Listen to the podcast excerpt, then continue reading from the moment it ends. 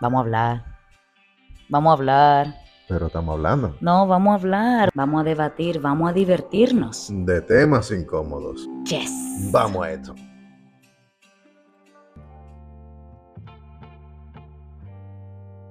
Deudas de gratitud. ¿Y quién las impone? Vamos a hablar. Vamos a darle. Vamos arriba. Deudas de gratitud.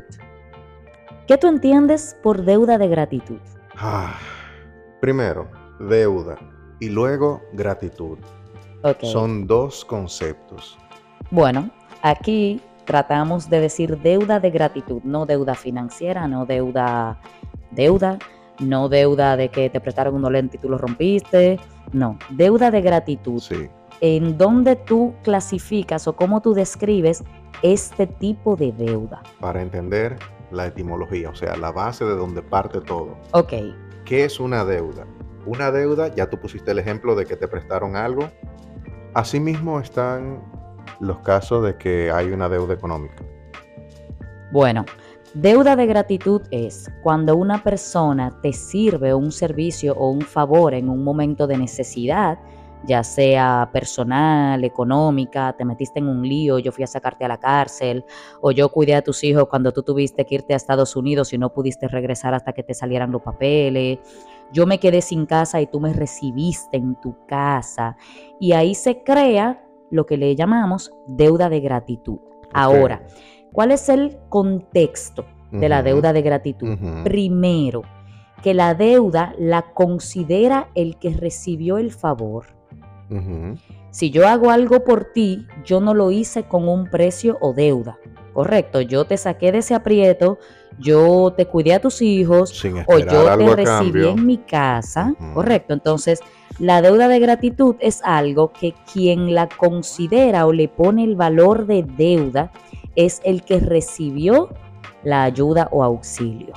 No siempre. Fíjate que hay personas que van con la intención de que tú le debas un favor. Yo no diría con la intención, pero sí entiendo tu contexto. Yo diría que hay personas que hacen cosas por ti y después se la pasan recordándote o alabándose en no, cuando yo te saqué de la calle, no, pero tú no tenías comida y yo nunca dejé de llevarte un plato. Exacto. Entonces sí, hay personas que pueden cargarte de manera consciente, no inconsciente, eh, que tú les debes. Sí. Y quizás en este caso particular, tú no eres de las personas que te quedas con deudas de gratitud, gracias, que Dios te lo pague y sigue tu camino. Exacto. Pero esas personas se encargan de recordarte lo que hicieron por ti. En buen dominicano te lo echan en cara. Claro, claro. Pero, ojo, así también como hay personas que, utilizando el buen término de que te lo echan en cara, también existen aquellos que hacen las cosas con premeditación. Yo voy a ayudarte con esto, no te lo digo, lo pienso, lo planeo. Te va lejos tú rápido. poquito, un Son poquito. demasiadas películas. y a ti te faltan películas. a mí me faltan, a mí me faltan. Ok, pero mira, fíjate, sí, hay gente así, hay gente así. Yo he conocido a algunas personas así y gracias a Dios me he alejado de ellos. Pero en serio. Sí, sí, sí. No, no, no, pero yo, yo me siento como inocente. En ese aspecto sí lo eres. Wow. Sí, hay gente así que lo que dicen es, mira, yo a fulano lo voy a ayudar, me, me ha tocado estar al lado en ese momento, voy a ayudar a fulano con esto, porque a futuro le voy a poder sacar provecho con tal cosa. Conchole, pero que eso yo me lo encuentro hasta mezquino. Ah, sí. Ok, entonces, vamos a ponerle un marco de referencia a dónde queremos abundar con las deudas de gratitud, Porque realmente, como todos los temas, eh, hay muchísimas aristas. Sí. Y de repente estamos hablando de otra cosa, ya estamos hablando de eh, Mezquindad, alevosía, mezquindad, eh, ya estamos hablando de un manejo estratégico de Una deuda de gratitud. Ok, para mí, una deuda de gratitud es cuando una persona te saca de un aprieto, Y vamos a dejarlo abierto sin necesitar de poner un ejemplo específico. Ok. Alguien te saca de un aprieto. Para que sea una deuda de gratitud, siempre tiene que ser un aprieto en cualquier contexto, ya sea económico, los ejemplos de los hijos que pusimos hace un ratito. Alguien hizo algo por ti. Y ese algo no fue que te regaló una guitarra en tu cumpleaños, sino alguien hizo algo por ti en un momento en que tú lo necesitabas. Entonces, partiendo de ahí, tú tienes una deuda de gratitud. Ahora, ¿quién te impone esa deuda de gratitud? Yo pienso que primero eh, la deuda de gratitud es uno el que recibió que le pone el precio. Y de ahí viene que uno se pasa la vida pagando una deuda. Cada vez que fulanito dice y voy yo corriendo a ayudarlo porque fulanito me sacó de X aprieto en aquel momento de mi vida. Entonces, al final el precio quien se lo estoy poniendo soy yo. Eso es fuera del contexto del que hace favores pa- eh, por alevosía y Sí, sí. Y fíjate que en el otro aspecto, dejando de lado lo que lo hacen con alevosía, está el que te lo echa en cara. correcto, que también Hace el favor, no está consciente de que te lo está echando en cara, o cuando tú vienes a ver sí, pero no hay una espera de que se salde la deuda. Correcto, no. De hecho, yo siempre he pensado que las deudas de gratitud no se saldan. Y por eso, en ocasiones, soy de las personas que procura recibir la menor cantidad de favores posibles. Bien. No me gustan las deudas de gratitud porque siento, eh, en palabras llanas sería, ¿hasta cuándo te voy a deber? Exacto. Y vamos a poner además en ese contexto de que la persona que me hizo el favor es una persona tóxica, que eso es otro episodio entero porque el concepto de tóxico es muy amplio. Y variable. Pero vamos a decir que es una persona caprichosa, antojadiza y todo lo que tú le puedas agregar a alguien en términos llanos insoportable. Una persona de alta demanda. Correcto, me encanta. Entonces, sí, ¿hasta cuándo? No sé, imagínate a tu mamá en una mecedora diciéndote, pero muchacho, pero ¿hasta cuándo es que tú le vas a hacer favor a fulanito? No, mamá, recuérdate que fulanito me sacó de aquel lío en aquel momento que yo estaba. Sí, pero ¿hasta cuándo? O sea, ¿cuándo tú entiendes que tú pagaste esa deuda? Exacto. Y ahí está el punto que mencionaste. O sea, ¿Quién le pone el precio? exacto. Quien le pone el precio es el que recibió, que yo me atrevo a decir que depende de su autoestima, que Ujú. también es otro tema inmenso, Ujú. será el monto de este precio. Bien. El que se siente que, o sea, el que tiene una autoestima en el suelo, para no... Siempre se va a Siempre se va a que sentir en debe. deuda. Exacto. Hemos expuesto dos de tres posibles aristas. La arista principal de que el precio lo pone uno, la arista del precio que le pone el otro y se lo echa en cara a uno, y hay una Yes. arista que casi nunca la vemos como tal porque simplemente la vemos como una conversación eh, habitual, que es la arista social. También. Tomando el ejemplo de mi madre, que ya lo trajimos a colación, mi madre me dice, ven acá, pero tú le debes el favor que fulano te hizo. Y yo, mamá, ¿En serio? no, no, es un ejemplo, un ejemplo. claro. No me ha pasado, no me ha pasado, pero es un ejemplo. Y uno le dice, mamá, pero yo le hice este favor, le hice este favor, le resolví esto, le resolví lo otro. Sí, muchacho, Sí, pero, pero recuérdate que tú te viste bien jodido, El favor, que con te hizo fulanito. el favor, con énfasis, que te hizo fulanito no se compara a lo que tú has hecho por él. O Por- sea, le tumba, le baja, le baja precio, le, le baja valor. a lo que ya tú has hecho en consecuencia de Exacto. o a favor de fulanito. Y así mismo vemos personas que no son tan cercanas, que te, no te lo echan en cara, pero te recalcan.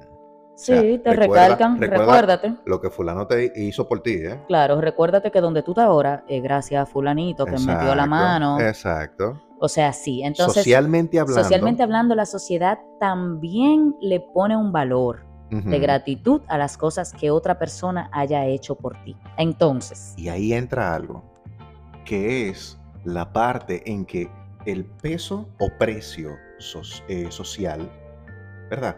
Y el de la persona que hace el favor están en contra de la sensación de saldo que uno le tiene. del que recibió, correcto. O sea, por ejemplo, yo sentiría que alguien me ayudó en un año muy difícil que yo tuve, por ejemplo, y yo pude corresponderlo, después le hice el branding de su negocio, le ayudé a armar sus redes, por poner un ejemplo de cositas que yo hago.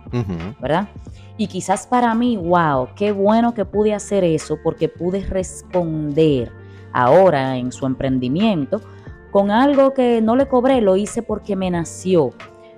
¿Ok? Por esa deuda de gratitud de cuando fulanito me metió la mano en mi año difícil. Exacto. Ahora, ahora. Probablemente ese fulanito no siente que yo le pagué. O mejor aún, el mejor escenario sería que fulanito nunca me cargó con esa deuda de gratitud Exacto. entonces está saldada. Ahora, como bien tú dices, cuando la sociedad o un tercero me dice, en, en palabras llanas nuevamente, ¿y tú crees que tú acabaste? Exacto. Fulanito te exacto. metió la mano, o sea, tú no tenías comida en tu plato y tú crees que con un brandingcito que él podía pagar, eh, ya tú saldaste, porque él podía pagarlo, entonces en teoría le baja el precio a lo que yo le di, Pero no lo salda. no lo salda. Y, ok, bien, vámonos ahora al extremo, al extremo social con respecto a las deudas de gratitud.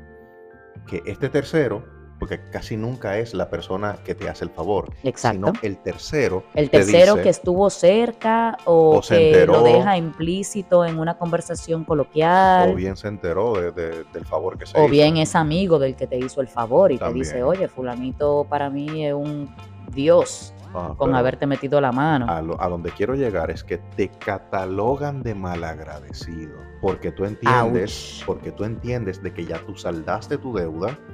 El que te hizo el favor, la persona que te hizo el favor, No está pensando en eso. entiende que tú la saldaste o nunca No te está cargó, pensando en eso, exacto. nunca te cargó con una deuda, pero este tercero se siente en el poder de tomar la atribución de decirte que tú eres un malagradecido porque tú no la has saldado. Exacto, pero entonces ahí vamos al principio. ¿Cuál es el precio de una deuda de gratitud? Uno, para no irme a niveles monetarios, que no aplica en este, en este caso.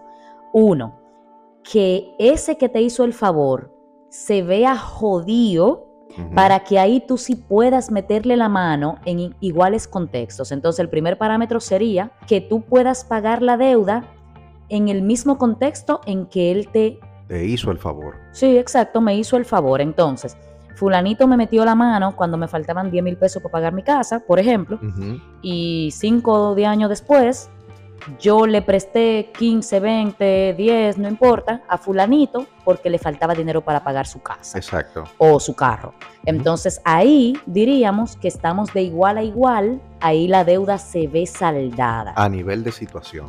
Claro, porque en ese contexto fue un igual igual de situación. Correcto. Ahora, si la situación no es igual igual, tú me prestaste 10 mil pesos para saldar mi casa, pero después yo te hice un branding que está valorado en 2 mil dólares, no necesariamente tú o un tercero considera la deuda saldada, aunque el monto de lo que yo haya hecho por ti después Queda implícito de que queda saldado. de que sea mayor, Claro. Pero no necesariamente quede implícito de que queda saldado. A nivel de monto me refiero. Claro, no, a nivel de monto sí, pero como son eh, categorías diferentes, entonces para ese que te hizo el favor primero o para un tercero, Exacto. no necesariamente queda saldado. Oye, loco, tú lo que le hiciste fue un loguito ahí.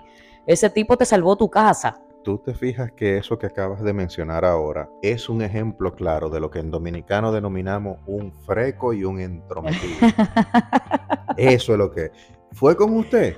¿Usted Sí hizo el a favor? todo. No, cállese. Sí a todo, sí a Buen todo. metido. La gente freca, ¿eh? Ese otro tema. Tú sabes que sí. Realmente sí, la gente es freca. Y por ahí viene otro temita también, que es de la honestidad real en la comunicación. Sí. que eso mismo, nadie le diría a ese tercero, tú eres un freco, no te metas en eso, eso no fue contigo, fuiste tú. No, pero ese otro tema muy amplio que tiene mucho que ver con todo lo que hablamos aquí al final. La honestidad de lo que se dice no es plena o el que lo dice está esperando que tú leas entre líneas para no tener que mentarte a los tuyos, Exacto. básicamente. a tus buenos progenitores. Hay algo clave. No sé si te ha pasado, pero yo tengo una frase que he utilizado que es, si A y B están hablando, ¿qué busca la M metida en el medio? Gracias por la M en referencia de mi nombre. No, no me Eh, refería a eso, pero sí. Y a mí me dicen, Marcel siempre tiene algo que decir, siempre. O sea, como que no puede pasar delante de un tema y decir, ah, no tengo nada que decir y seguir de largo. No, Marcel se para y siempre tiene algo que decir. de Eso es bueno, siempre tener algo que aportar. Bueno, eh, al final, para el buen dominicano, como tú dices, eh, ¿qué hace la M aquí, metida? Sigue de largo. Bien, pudo haber sido la R, no importa. Ok. Entonces, eh, sí, las deudas de gratitud, entiendo entonces que primero el valor se lo pone el que los recibe y un tercero que fue partícipe o espectador O de ese favor. También la deuda de gratitud tiene un contexto social. Sí. El que hizo algo por ti de cierta relevancia, entiéndase, vamos a definir relevancia en este contexto, es que tu vida ahora mismo no fuera la que es si ese favor no se hubiera llevado a cabo. Sí, no, exacto. No es lo mismo que yo te presté 10 mil pesos para pagar la renta de este mes de tu casa que te faltaba, a que yo te saqué de la cárcel. O sea, tú, eso es un antes y un después de lo que hubiera sido tu vida si yo no hubiera tenido injerencia y te hubiera hecho ese favor. Correcto. Entonces ahí mentalmente uno puede calcular el tamaño de la deuda. El tamaño de la deuda es, oye, o sea, yo tenía cáncer y fulanito movió todos sus contactos en salud pública Para que yo tenga mi tratamiento. para que me subvencionaran el tratamiento que yo no iba a poder pagarlo. Correcto. O yo tenía que hacerme una operación de emergencia del hígado porque si no me iba a morir y fulanito fue que me consiguió un donante. Yo tuve un accidente y fulanito se puso en contacto con su gente para que a mí me pudieran hacer la operación y me arreglaran De la espalda. emergencia, Sí, de exacto. De, lo emergencia. contrario, yo estuviera inválido todavía. Correcto. Entonces, claro, entonces en ese contexto de que el favor que se recibió marcó un antes y un después en tu vida, yo entiendo que el que lo recibió eh, tenga una deuda de gratitud que no tiene monto, o sea, eso es incobrable e impagable. Ujú. Porque, concho, le estamos hablando de un antes Y un y un después. Algo que Ahora. marcó un hito. Marcó un hito en tu vida y tu vida no fuera la misma. Ahora, ¿hasta qué punto esa deuda de gratitud es saludable? Yo diría que es saludable cuando yo puedo guardarle gratitud a esa persona por lo que hizo en mi vida, que marcó ese hito, sin esclavizar. Sin Ahí yo entiendo deuda. que sería saludable. Saludable, todo lo que esa persona necesite, que esté en mi poder y en mis recursos, yo lo haré de mil amores. Sin que salga desde la deuda. Correcto, yo lo haré de mil amores. Ahora, en el momento en que esa deuda me esclaviza y yo ando como ratón de laboratorio de fulanito, entonces sí, ahí ya yo diría que esa deuda se cruzó a un punto donde ya no es saludable para mí sostener esa deuda. Sí. El otro contexto sería una deuda que no marcó un hito en tu vida. Tú sabes, te iban a poner mora por el préstamo que se te atrasó, o el dueño de la casa te mandó una cartita con una primera advertencia, whatever, pero tu vida no cambió por eso. No, claro. Entonces, en ese otro contexto, ¿cuál sería el precio justo de la deuda? Una gratitud, un buen trato, tomar a alguien en consideración, apoyarlo en sus emprendimientos o proyectos, para mí es un saldo suficiente. Sí, sí. Realmente ¿Cuántas sí. cosas tengo que hacer por ti? Por aquello que tú hiciste por mí en aquel momento. Es estar consciente de la magnitud y el peso, así como el precio también de ese favor que se hizo. Correcto, correcto. Y estar consciente significa no tratar de desvalorizarlo, pero verlo en su justo plano. Claro, y tampoco volverse uno un esclavo de los deseos y caprichos del otro. Correcto, que ahí entraríamos ya en algo en detrimento para uno mismo. Conchole, como dirían por ahí, qué favor que me salió tan caro. Sí. Uf, vamos a esto.